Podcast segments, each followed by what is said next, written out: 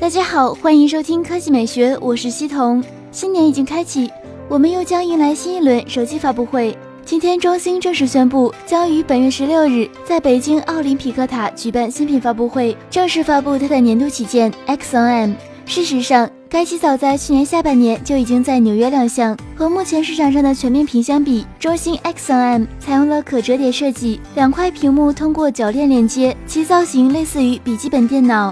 中兴 XNM 的每块屏幕尺寸为五点二英寸，分辨率均为幺零八零 P。两块屏幕展开后可变身成为一台六点七五英寸的平板电脑。配置方面，中兴 XNM 搭载了高通骁龙八二零处理器，配备四 G 内存加六十四 G 存储空间，配备两千万像素主摄像头，电池容量为三千一百八十毫安时，运行安卓七点一点二系统。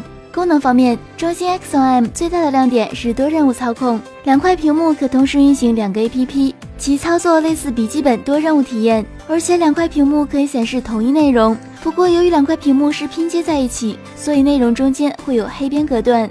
价格方面，该机在美售价是七百二十五美元，约合人民币四千八百元。那全面屏和折叠屏，你更看好哪一种呢？第二条新闻来看，ZOK。ZOK 系列自二零一五年诞生以来就以高性价比著称，尤其是前年推出的 ZOK Z2，刷新了当时骁龙八二零的价格极限，甚至比同期发布的小米性价比还要更高。令人没有想到的是，诞生只有两年的 ZOK 被联想裁掉了，ZOK Edge 成为了这个品牌的绝唱。不过意外的是，今天有网友在贴吧爆料，二零一八年 ZOK 掌柜长城回归，全权负责移动智能终端。业内人士老咬也在微博祝贺长城回归。由此看来，长城要重掌联想智能手机业务了。据悉，联想在上个月二十八日开了内部欢迎会，确定长城将全权负责智能终端业务。至于 ZOK 是否会回归，目前还无法确定。目前 ZOK 品牌唯一保留的是 UI 团队，摩托罗拉国行版机型。